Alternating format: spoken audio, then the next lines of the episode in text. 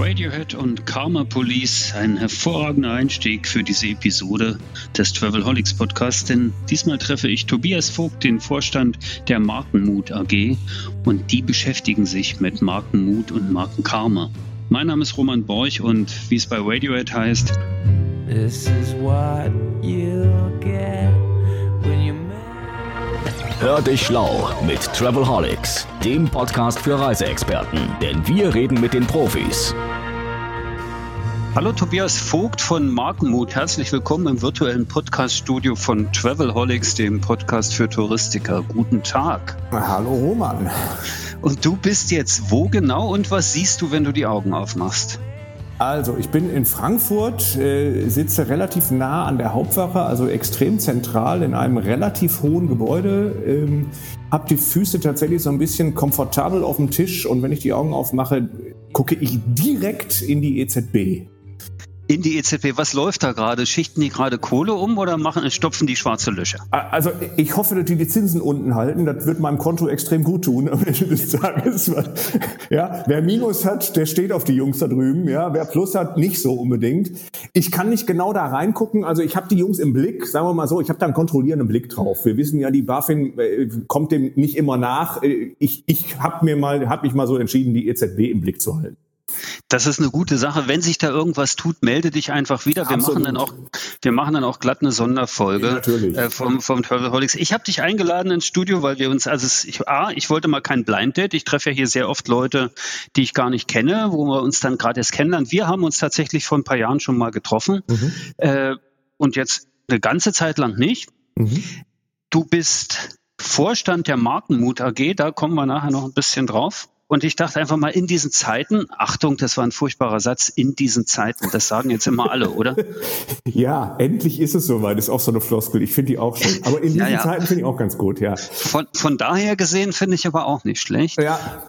Und der gute alte Spruch vom Karl Theodor zu Gutenberg, am, am Ende des Tages. Ja, natürlich. Am, ja. Ende, am, am Ende des Tages ja. sind wir alle schlauer und die EZB hat die ganze Kohle wieder umgeschüttet. Ja, wirst du von mir öfter hören in diesem Gespräch. Ich, ich am Ende des Tages. Ich versuche es einzustreuen. Am Ende des Tages. Ich, ich bitte darum. Wir machen das heute mal ein bisschen anders. Übrigens, äh, für alle, die zuhören, und ich hoffe, das sind wieder viele, das ist der, wir zeichnen am 7. Oktober 2020 auf heute, also ich bin in der DDR geboren, heute ist Tag der Republik bei uns gewesen, mhm. war üblicherweise immer Militärparade auf der Straße, auf die ich jetzt schaue. Da fahren heute keine Panzer mehr die Straße lang, sondern ja, diverse SUVs und Teslas mittlerweile. Das ja, hat natürlich. sich komplett verändert. Und ab und ja. eine Demo.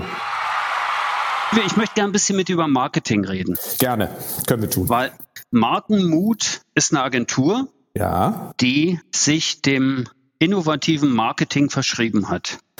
Naja, Markenmut ist grundsätzlich mal erstmal eine, eine, eine Werbeagentur, die vor 30 Jahren von Roland Dietz in Trier gegründet worden ist.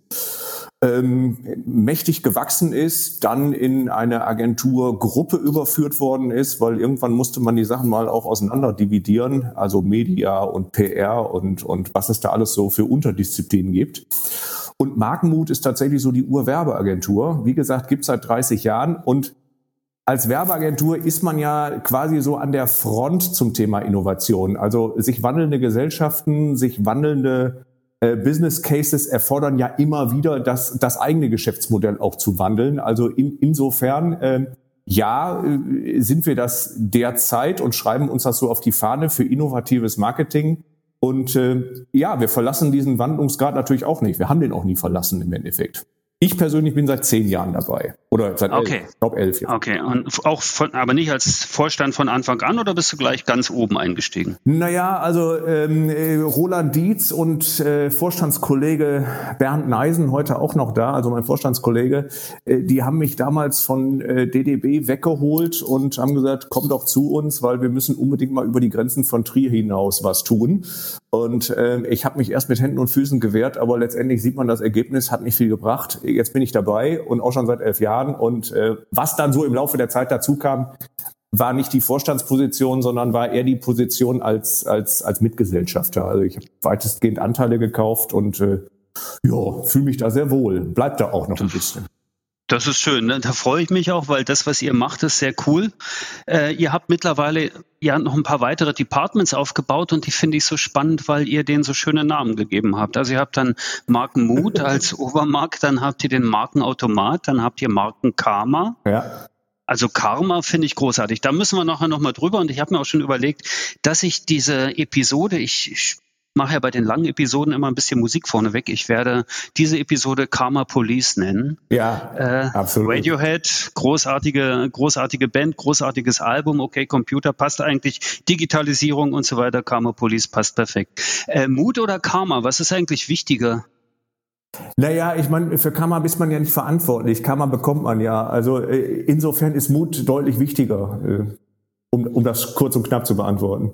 Ja, wenn man, wenn man sieht, dass Karma ja letztendlich die Belohnung für das ist, was man im, im Leben davor oder früher getan hat, dann braucht man, braucht man sehr oft Mut, seinem Karma zu begegnen, ja, auch, oder? Eine Art von Karma, ja. Ja, ja, absolut, absolut, absolut, ja. Also ich glaube, Mut ist grundsätzlich nicht verkehrt. Äh, grundsätzlich im Leben nicht verkehrt. Ein, bisschen, ein Schuss Mut tut immer ganz gut. Und im Marketing besonders? Absolut, es ist die Währung, weil am Ende des Tages können wir uns äh, überlegen, jeder, der im Marketing tätig ist, kann, über, kann sich überlegen, entweder nimmt er viel Geld in die Hand, dann kannst du es auch ohne Mut machen, oder du ersetzt Budget eben gegen Mut, also gegen höhere Risikobereitschaft. Nichts anderes passiert ja auch letztendlich in der, in der normalen Wirtschaft, in der Finanzwirtschaft, weiß man selber. Ja, den höchsten Mut beweist du, wenn du mit deinem investierten Geld einen Lottoschein aus, ausfüllst. Ja, da musst du schon verdammt mutig sein, dass du, dass du glaubst, dass das funktioniert. Aber ne, also das Risiko ist sehr hoch, aber der Hebel ist halt auch sehr hoch. So und von da aus kannst du jetzt anfangen. Und da seid ihr die, die dabei helfen. Naja, wir haben uns immer auf die Fahne geschrieben, Mut statt Mammon, das war immer so unser Claim am Ende des Tages. Und äh, du siehst, da ist es zum ersten Mal am Ende des Tages. Mut statt ja, Mammon. Schon das, ja. ja. Mut statt Mammon. Äh, Mut statt Mammon ist eben genau die Übersetzung, äh, einem Kunden zu signalisieren, naja, du kannst äh, natürlich deine Werbeziele auch mit viel Geld erreichen. Wir können aber auch gucken, dass wir Werbung für dich machen oder auch Marketing für dich machen, indem wir einfach ein bisschen mutiger sind am Ende geht's ja um Differenzierung, wie immer im Marketing. Also wie differenziere ich mich von den anderen im Markt? Wird der mutigste belohnt oder oder ist es äh, Mut, Innovation? Ja, das hängt jetzt ein bisschen zusammen. Ne? Oder vielleicht formuliere ich die Frage mal anders, weil wir kommen beide, wir haben, wir arbeiten beide schon lange für die Touristikindustrie. Ja. Der geht's momentan gerade gar nicht so richtig gut. Das ja. ist auch traurig und schlimm und äh, färbt natürlich auch auf unser Business, also auf unseres auf jeden Fall. Ich weiß nicht, wie es bei dir ist, aber da färbt es tatsächlich ab. Wir spüren das mittlerweile sehr deutlich, dass es unseren Kunden nicht gut geht. Ähm, das erste, was ja in Krisenzeiten oder in schwierigen Zeiten Zeiten, um jetzt diesen Begriff Krise mal gar nicht erst zu verwenden, mhm. äh, gemacht wird, ist am Marketing zu sparen, oder? Klar. Ja, warum eigentlich? Äh, ganz einfach. Äh, äh also die Welt ist, die Welt ist gefärbt von Opportunismus am Ende des Tages. Und wenn wir dann in, in, in großen Companies sind, dann hat da jeder so sein Ziel und jeder so seine Agenda. Und die Agenda ist halt nicht grundsätzlich drauf getrimmt, äh, Gutes fürs, fürs Unternehmen zu tun, sondern Gute für sich selbst zu tun und erstmal weiterzukommen. Und Marketingbudgets kann man natürlich relativ schnell kappen, ohne einen direkten Impact darauf zu sehen. Also eine direkte Reaktion im Markt gibt's da nicht. Ja, also Stimmt. als Thomas Cook seine, seine Marketingbudgets gekappt hat um ein Vielfaches, äh, wir wollen hier gar nicht über, über absolute Zahlen sprechen, aber du weißt es selber, du warst selber äh, da äh, weitestgehend involviert. Ähm, da hat es ja um ein Vielfaches irgendwann mal diesen Cutdown von Marketingbudgets gegeben und direkte Buchungsthematiken haben wir da nicht gemerkt liegt daran, dass die Marke so stark war, dass es eine Zeit lang ohne Budget ausgehalten hat? Da frage ich jetzt mal den Fachmann. Ist das so? Ja, ich mache eine Marke sehr stark und dann lebt sie länger? Ja, natürlich. Äh, natürlich. Eine Marke lebt ja grundsätzlich. Also ich meine, äh, wer kennt es nicht? Das Spray im Auto Caramba. Das letzte Mal, wo die, wo die, wo die Werbung gemacht haben, war glaube ich 1970 Bandenwerbung Bundesliga. Okay, jetzt ist, da, da ist es wieder meine Herkunft. Ja. Caramba Carajo. Äh, wir sind ja, immer noch. Ich kenne also, nur, ich kenn nur Carazza im ja, Auto. Und das letzte Mal, wo Öger groß, groß Gas gegeben hat, ist auch schon deutlich länger her. Trotzdem gab es den Brand immer und, und gibt's auch immer und ist auch in seiner Zielgruppe bekannt. Und äh, natürlich, ja, also wie auch immer, also natürlich hält, hat, hat, hat Werbung eine verzögerte oder Werbespending eine verzögerte Wirkung, aber eben auch eine Spending-Wirkung, also eine Portemonnaie-Wirkung. Na klar, ist ja so.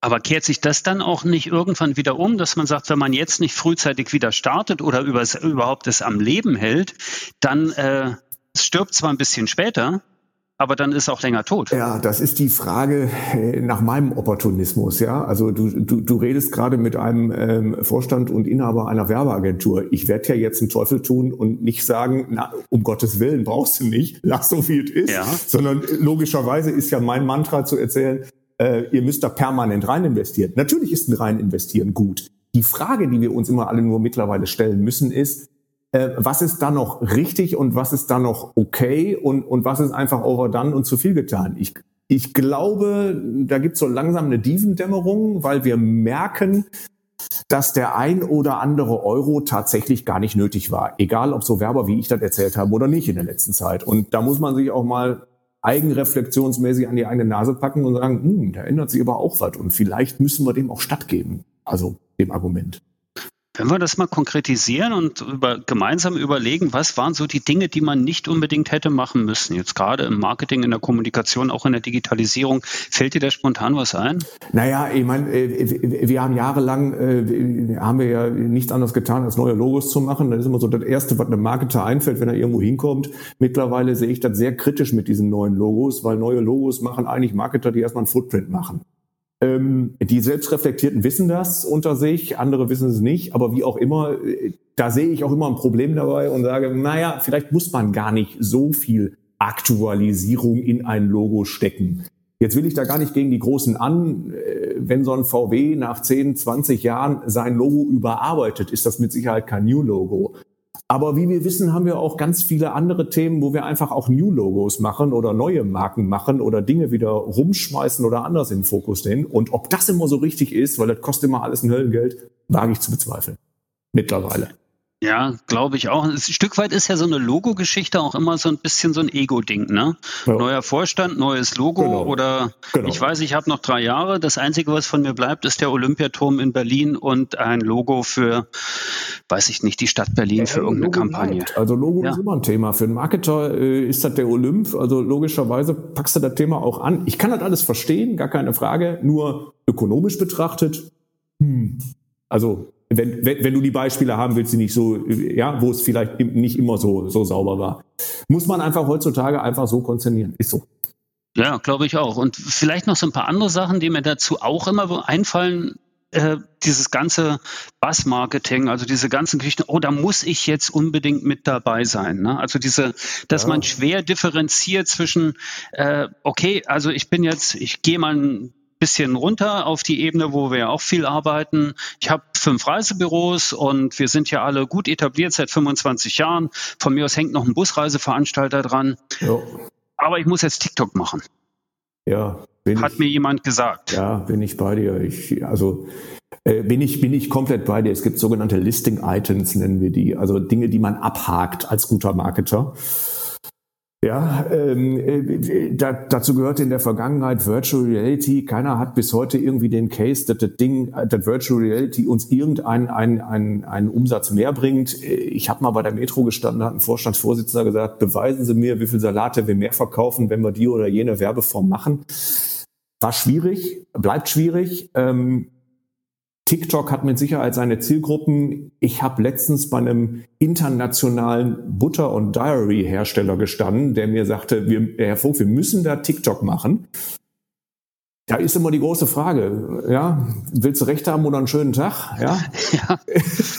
Oder, oder kein schwarzes Loch mehr. Ne? Ja, und, und, und ganz ehrlich, ab und an lächle ich dann dann auch und denke mir, also in Abwandlung von willst du recht haben oder einen schönen Tag, manchmal muss ich dann natürlich auch als Unternehmer in eigener Sache agieren und sagen, so, willst du jetzt recht haben oder das Budget? Ja, also ich kann natürlich auch sagen, seien Sie mir nicht böse, aber TikTok, ja, für Butter im Regal bei Edeka, take it easy, aber mit mir nicht. Aber die Frage ist, dann hast du natürlich Budget auch nicht, ne?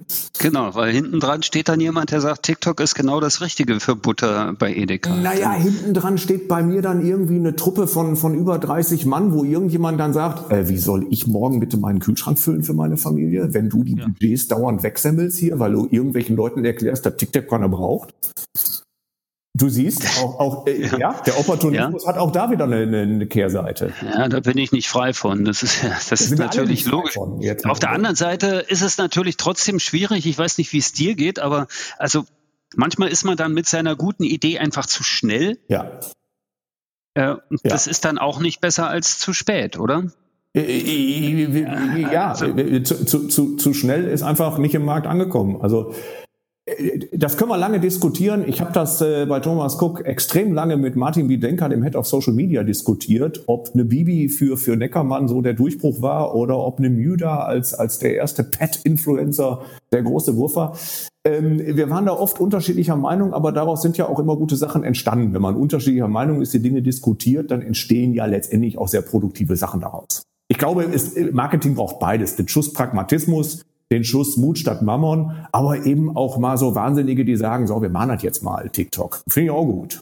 Die Frage Absolut. ist ja nur, steckt man da Millionen rein oder eben ein pragmatisches Budget und sagt, komm, lass mal probieren.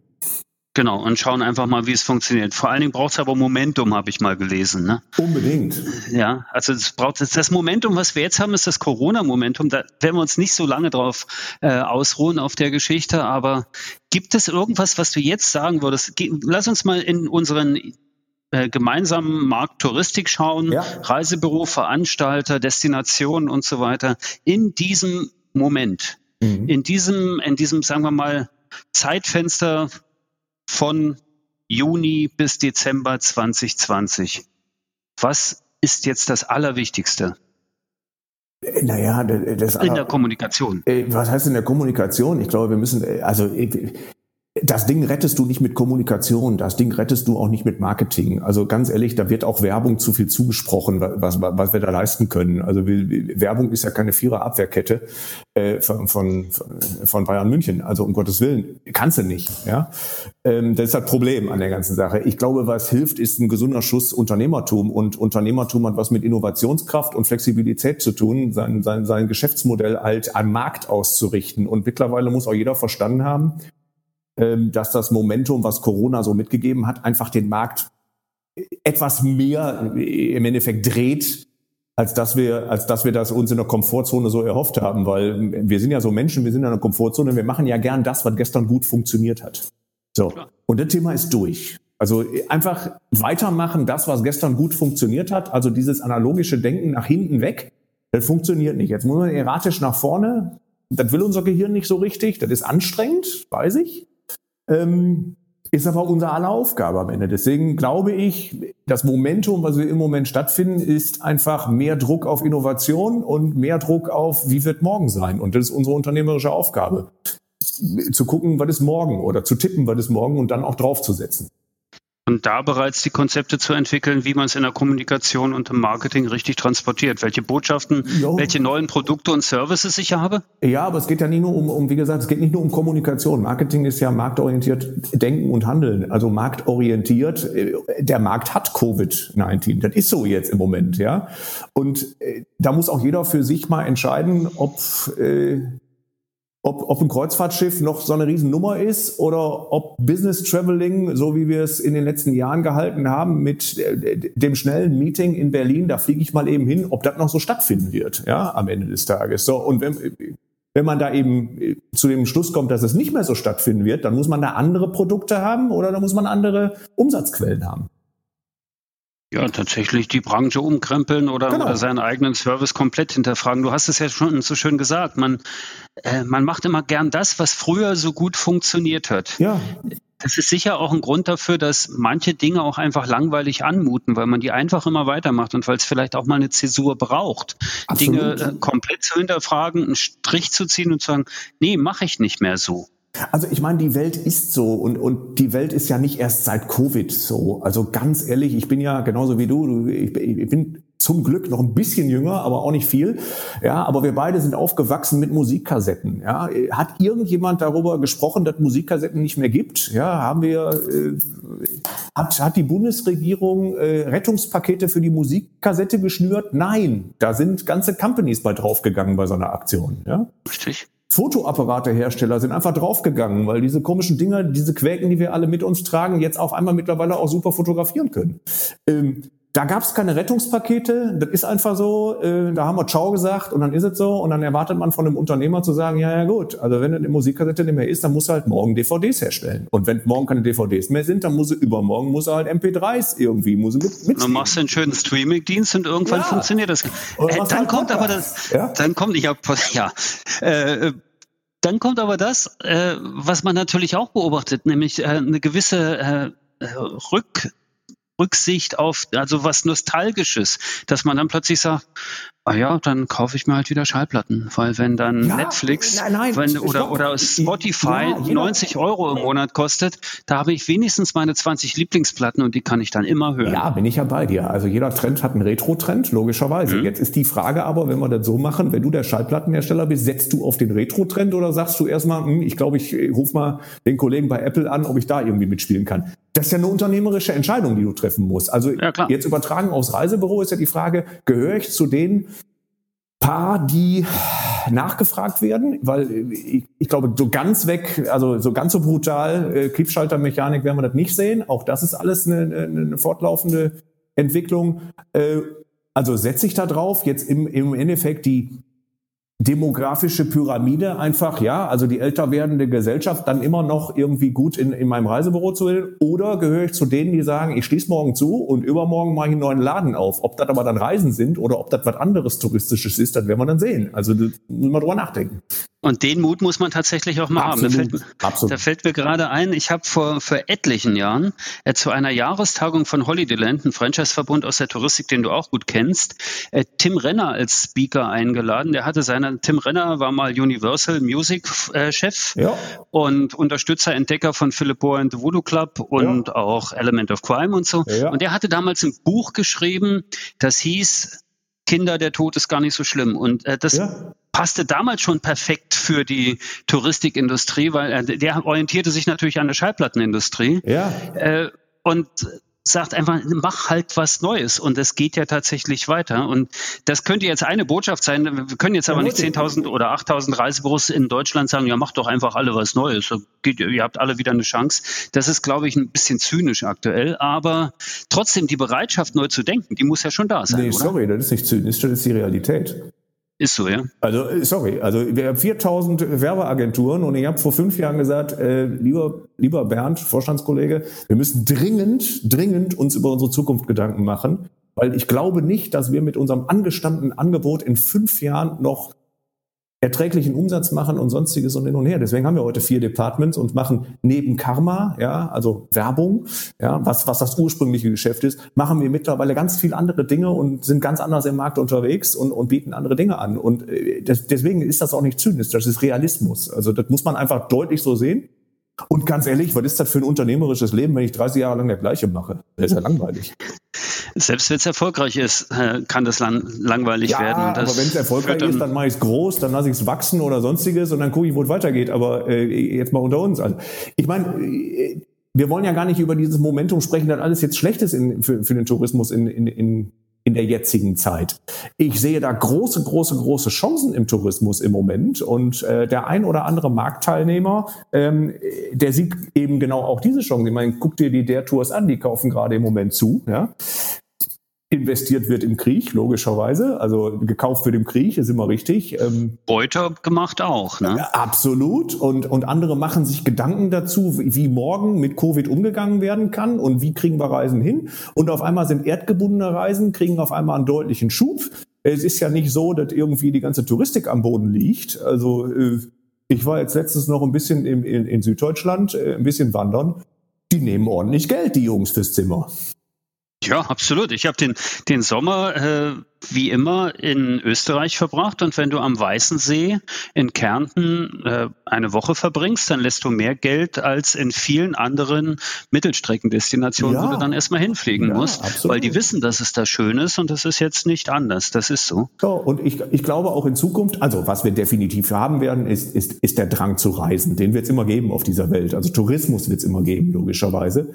Ähm, Sonst, sonst gäbe es ja auch nicht die, das ist ja die Nummer drei auf dieser Welt an allen Industrien, die man haben. Deswegen glaube ich schon, dass es geht. Nur man muss sich halt die Frage stellen, welchen Tourismus gibt es zukünftig und wo wird zukünftig Geld verdienen und wie gehen wir mit Covid um und so weiter und so fort.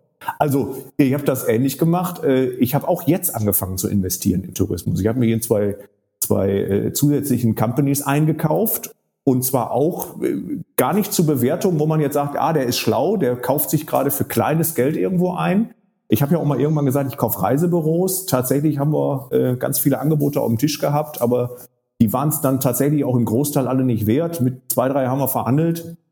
Aber da sieht man auch so die Spreu vom Weizen, die trennt sich da relativ schnell. Also insofern, äh, ich, ich sehe da Riesenchancen und, und deswegen habe ich da auch selbst gehandelt und bin auch selbst investiert im Moment.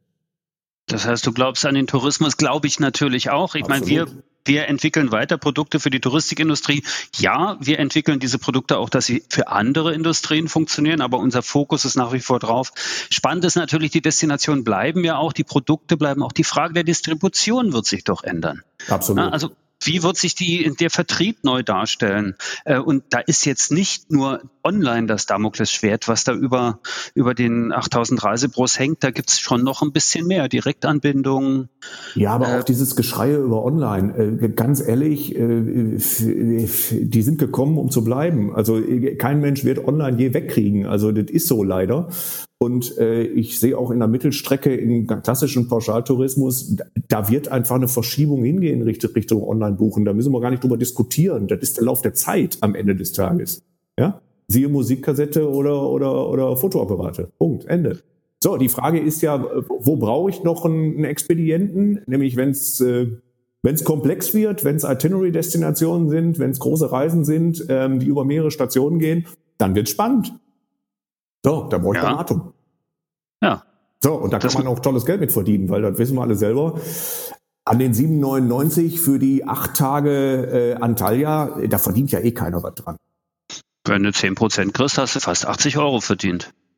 Da hast ja. du zwei Stunden für gearbeitet, hast du 40 Euro Stundenlohn, ziehst deine Miete ab und so weiter, bleibt nicht viel. Wie stehst du eigentlich zu Serviceentgelten und Beratungsgebühren? Ich, Wenn du jetzt sagst, okay, die Itinerary-Geschichten, äh, die Ausarbeitung einer solchen Reise, die durchaus komplexer ist, die darf der Kunde dann auch mit 300 Euro bezahlen. Unbedingt, unbedingt. Also die Schweiz zeigt, weil das ist. Ich habe in meinem ersten Blog, habe ich da groß, äh, ich glaube, ich war einer der Ersten, der gesagt hat, Leute, ihr müsst mal darüber nachdenken, also nicht darüber meckern, dass ihr viel arbeitet und dafür kein Geld kriegt, dann müsst ihr halt Geld dafür nehmen. Ich meine, das ist ja bei uns Ihr macht schon immer so, ne? Deswegen sind die, die, die Madmen immer mit guten Anzügen rumgerannt. Ja, aber ist ja die gleiche Branche, weil auch uns kommen ja gegenüber Einkäufer, die sagen, ah, Herr Frucht, also neues Logo, da haben Sie jetzt zwei Stunden rumgemalt, da geben wir Ihnen mal 300 Euro für, dann ist Idiot. So, und dann ist ja die große Frage, lassen wir uns, also das ist ja unsere Diskussion in unserer Branche, ist ja, lassen wir uns per Stunde zahlen oder was ist eine gute Idee wert? Punkt. Fragezeichen. interessanter Gedanke, der mich darauf bringt, dass man ja als Reisebüro ja nicht für die Beratung eigentlich das Geld bekommt, sondern für das Erlebnis, was daraus entsteht. Und das ist ja schon viel größer. Ja, also ganz ehrlich, wir bezahlen ja BMW und Mercedes auch nicht für die Stunden und das reingesteckte Metall, was das jetzt Stunde mal Metall kostet, sondern die sagen uns ja einen Preis und sagen, wenn du Mercedes fahren willst, dann kostet X. Und dann ist die Frage, Finden wir dafür eine Zielgruppe, die da zahlt oder finden wir sie nicht? Und scheinbar finden sie die. Die haben dann natürlich eure Hilfe oder die aller Marketeers, die sagen, irgendwann pflanze ich dem Kunden die Idee in den Kopf, dass er das unbedingt haben muss. Naja, wer will denn nicht reisen, jetzt mal unter uns? Oder wer will nicht Mercedes fahren? Na gut, äh, Elon Musk vielleicht. Aber ja. Oh. Wie auch immer. Aber äh, wie auch immer, aber, aber, aber reisen wollen sie, wollen sie doch alle am Ende des Tages. Und es ist doch überhaupt nicht einzusehen, warum dann jemand anfängt, mit einem, mit einem Preiskampf anzufangen. Also ich habe mitten in der Krise, also ich meine, ich finde es ja lustig, wenn, wenn, wenn alle sich bekämpfen, also wenn Reisebüros gegen die Tour Operator schimpfen und die Tour Operator schimpfen mittlerweile zurück gegen die Reisebüros und äh, keinem ist wirklich aufgefallen, dass eine Sun Express mitten in der Krise eine Plakatrause jetzt wieder reisen 69 Euro ab nach Antalya. Ja. Da fragst du dich also, doch, äh, äh, wer, wer, hat da nicht, wer hat da nicht zugehört? Wer hat da nicht aufgepasst in seinem Leben? Ist genau das, was mir, was mir heute auch aufgefallen ist, als ich äh, die FVW-Meldung las, Costa forciert den Neustart mit Preisspecials. Ja. Ja. Ja, oder auch bei der TUI gab es ja, äh, nicht ganz kleine Manager, also man geht ja mal davon aus, dass die oben dann wirklich auch mal äh, wissen, was sie davon sich geben, die am Anfang der Krise noch sagten, am Ende, äh, ja, äh, man ist dafür, da in den Preiskampf zu gehen. Hey, haut rein. Ja. Also macht euch das Leben schwer. Mir ist egal, ich investiere dann in andere Dinge. Ja? Wenn du die Kriegskasse voll hast, dann haust es dann so wieder raus, ist vielleicht eine Art zu investieren, aber nicht unbedingt die beste. Ja, ne? ich glaube, das war jetzt zu populistisch, aber äh, oder äh, zu kurz. Also äh, äh, wie auch immer. Ich bin, bin bei dir, aber da haben Leute einfach teilweise, glaube ich, ihre ihre Hausaufgaben nicht gemacht oder im, im Zweifel auch nicht verstanden. Ist dann halt so.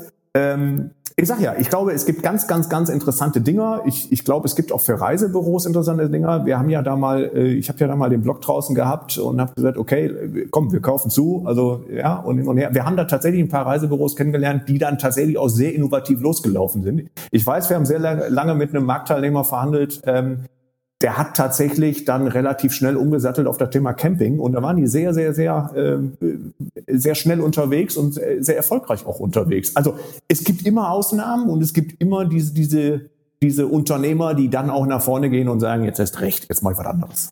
Lass uns doch mal aus den Bewertungen Anregungen wechseln und sagen, okay, wenn du dir jetzt ein Reisebüro anschaust und gesetzt den Fall, du würdest vielleicht investieren wollen, was wären denn die Faktoren, die du am höchsten bewerten würdest? Naja, also die Faktoren, die, die, die jeder, äh, die jeder Investor hoch, äh, hoch anwertet, ist ja mal grundsätzlich das Team beziehungsweise die Entrepreneure oder die Unternehmer, die da stehen, haben die überhaupt das Gehen? Ich meine, ähm, da bin ich nie anders unterwegs als Investor, als die Jungs, die wir mittwochs abends auf Socks erleben können. Guck dir Carsten Maschmeyer an. Ja, wenn da nicht der richtige Entrepreneur steht, dann investiert er nicht. Ist auch völlig richtig so am Ende des Tages. Das zweite Thema ist natürlich, da, da, da muss eine erklärliche Strategie hinter sein, die auf ein Szenario in der Zukunft setzt, was man nachvollziehen kann.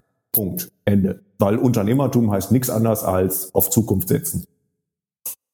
Absolut, stimmt. Kundenfokus, Kundendaten, Datenqualität. Oh, ja, ist, geht ja nicht immer alles um Kunde. Also Facebooks Kunden, uh, the customer is a product. Also äh, die Frage ist ja immer, wie so ein Geschäftsmodell läuft am Ende des Tages. Also der Tourismus besteht ja auch nicht nur aus Distribution. Also ich habe investiert auf Supply Side, weil ich glaube, auf der Supply Side wird zukünftig ähm, ordentlich Geld verdient, weil ja, ich, wissen wir alle selber, Hotellerie und Co. und auch Anbieter von von von touristischen Attraktionen oder Experiences, das sind die Themen, die nachgefragt werden. Da wird Geld verdient, definitiv, wissen wir alle.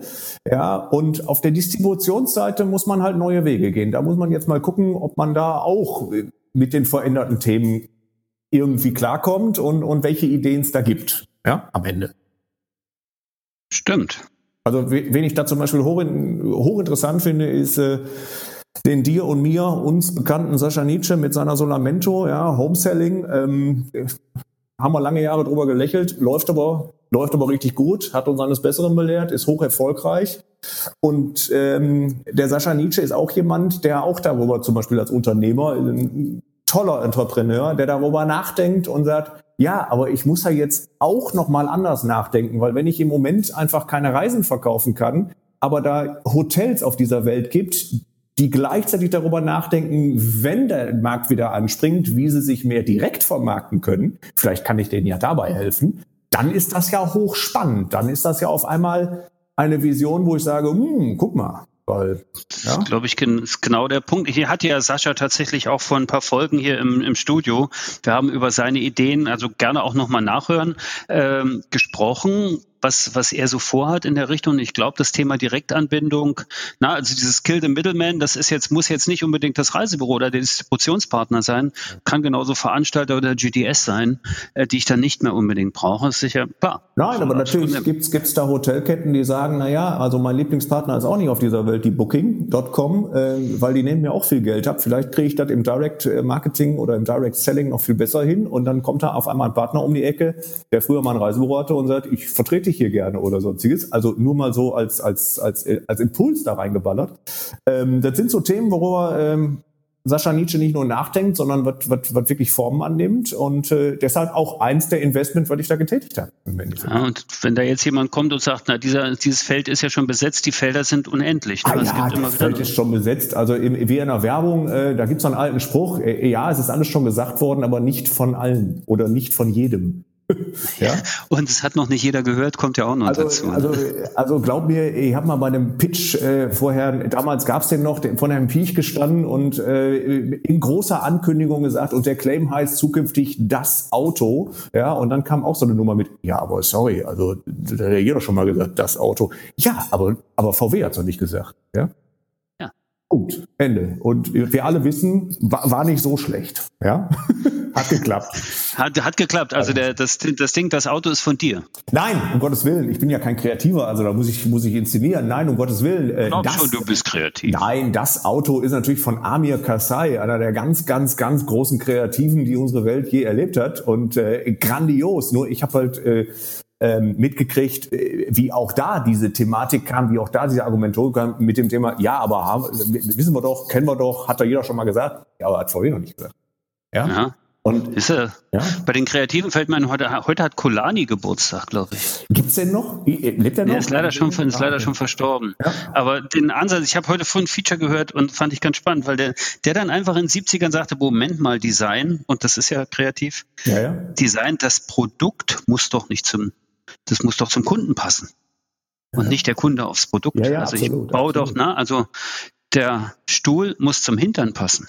Ja, ja. Also insofern, du siehst, da gibt's ganz viele Sachen, die, die man so aus der tatsächlich aus der Marketingwelt so ableiten kann. Und deswegen glaube ich auch nicht, wenn mir dann jemand vor mir steht und sagt, ja, aber das kenne ich ja schon, da sind andere auch schon und das sind so und hin und her. Wenn es doch überzeugt und man sagt, ja, aber ich werde mir diese Marktnische da ausfinden und ich werde die jetzt schneller bearbeiten und besser bearbeiten und zügiger und pragmatischer, Hello. Also. Ja. Ja. Dann mach doch einfach. Ja, also es geht ja immer um die Kombination aus der Idee, der Vision und zusätzlich dazu eben halt auch einen, einen Unternehmer zu haben, der anpackt. So, und äh, bei Solamento stimmt das Paket. Absolut. Aha. Hast du, ich meine, du bist auf, auf ganz vielen äh, Social Media Plattformen unterwegs, weiß ich, von Tumblr, also Tumblr gibt's ja auch noch, ne? Absolut. Äh, Tumblr und Pinterest und Instagram und so. Ja, Tumblr. Ich habe das so Early Adopter mäßig alles mal angefangen und dachte auch, Tumblr ist großartig. Ich habe mal meine eine Kanada-Reise habe ich komplett auf äh, Tumblr gepostet. Ich weiß, das Begriff Posten gab's den damals schon. Jedenfalls habe ich die ganzen Bilder da hochgeladen und habe alle teilhaben lassen und das war super. Hab's dann, hast du einen Twitch-Account? Tatsächlich müsste ich jetzt, also ich habe mein Handy äh, aufgrund der, der, der Aufnahme hier tatsächlich mal ausgemacht, damit nicht irgendwie Leute anrufen. Ich meine ja, ich, ich weiß es nicht genau. Weil Twitch ist ja so das neue Fernsehen ja, irgendwie. Ne? Man könnte jetzt einen Twitch-Kanal machen. Ja, und wenn mein Sohn dann da drauf ist und guckt, wie andere, ich bin nicht so ein Gambler, ich bin nicht so ein Spieler. Also, also ja, ich glaube, da ist so die Kernthematik, die Core-Thematik drin, ist nicht so ganz so meins. Ah, okay, okay. Ich, ich hatte gerade oft auf TikTok, muss ich ehrlich gestehen.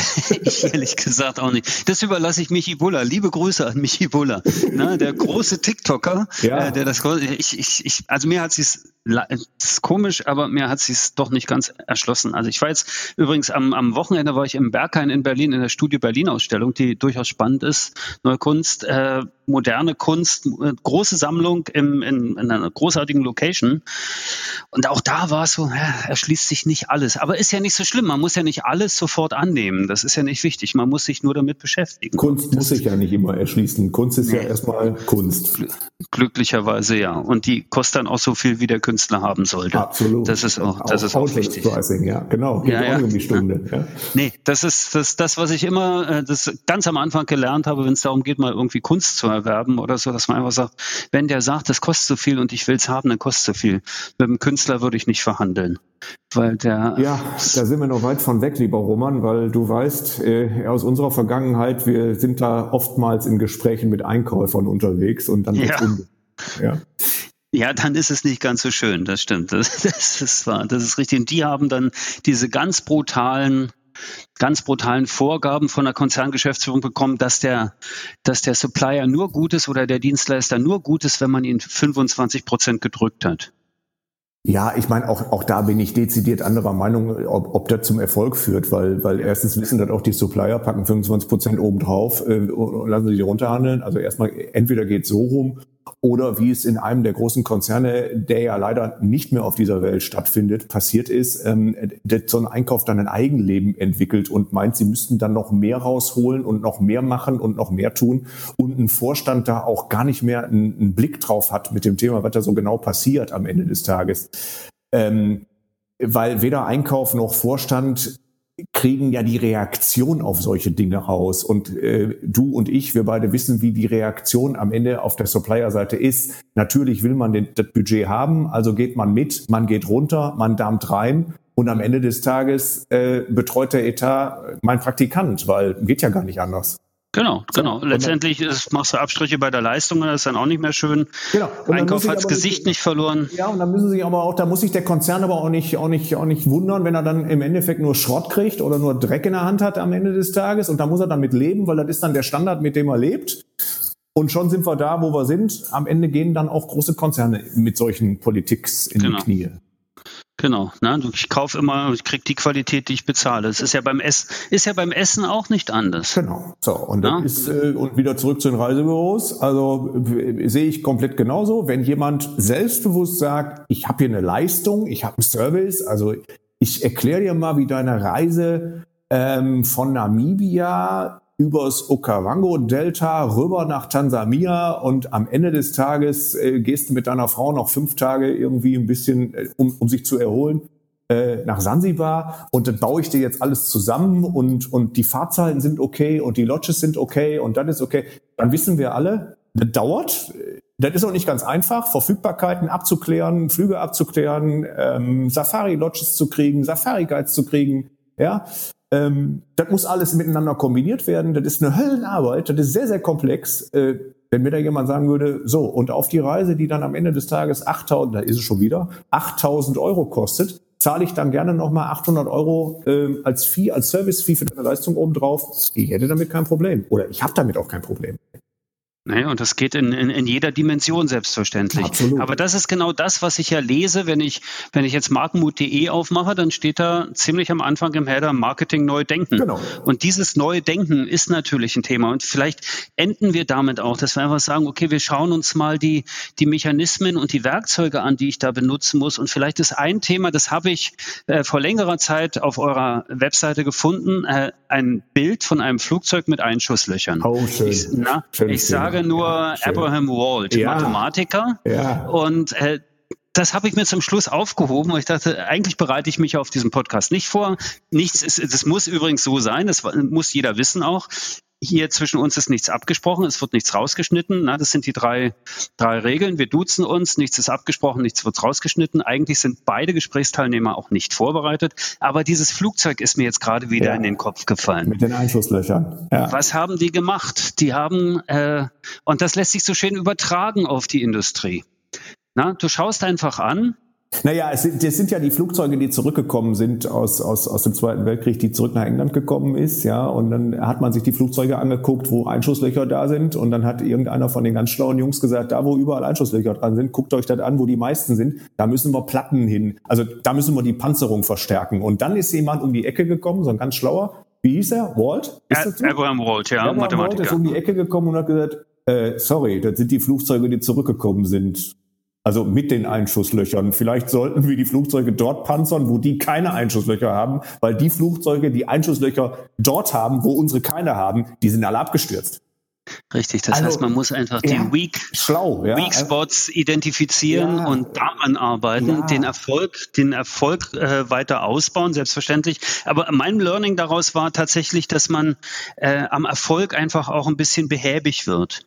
Absolut. Äh, äh, und es ist total menschlich und total nachzuvollziehen. Also ganz ehrlich, äh, ja, ich will, ich, und natürlich macht Erfolg behäbig und natürlich macht Erfolg auch irgendwie logischerweise. Und wie gesagt, die Welt dreht sich auch noch nicht ganz so schnell. Sie dreht sich nur deutlich schneller. Aber natürlich gibt's immer Dinge, die nachgefragt sind und es wird immer ein Einreisebüro wird es immer geben am Ende und, und äh, wird auch immer Reiseberater geben am Ende.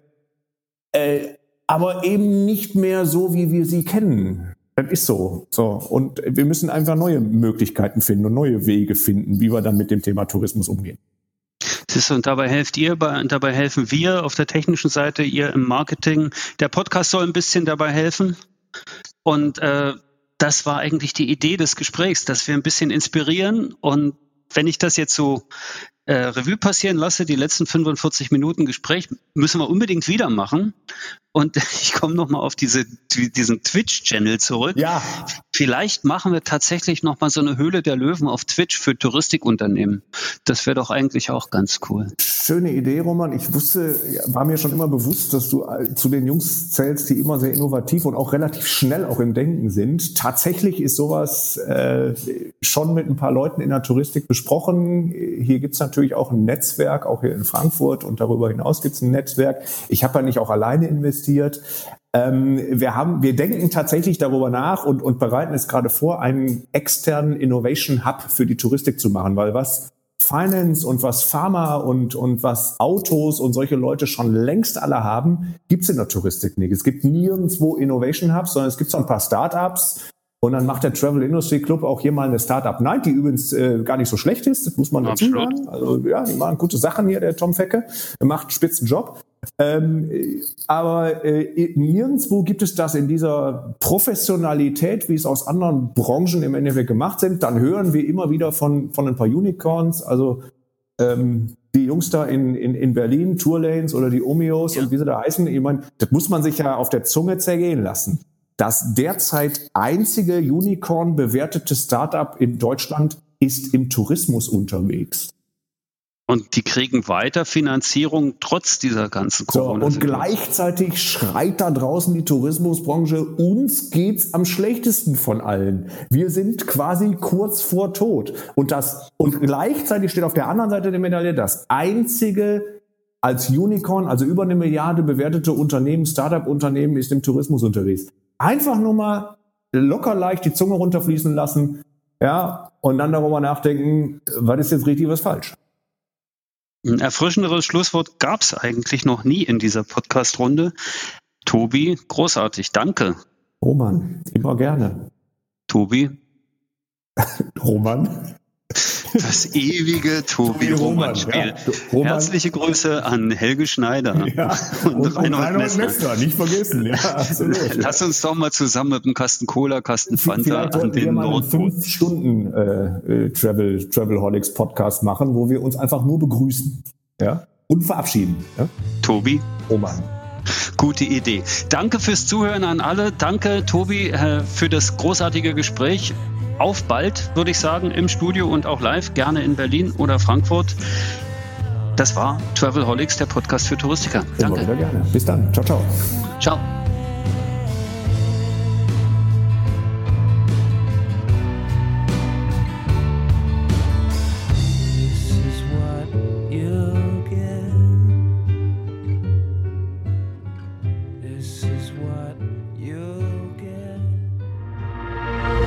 Bis zum Schluss gehört? Großartig! Danke und bis zur nächsten Episode von Travelholics, dem Podcast für Touristiker.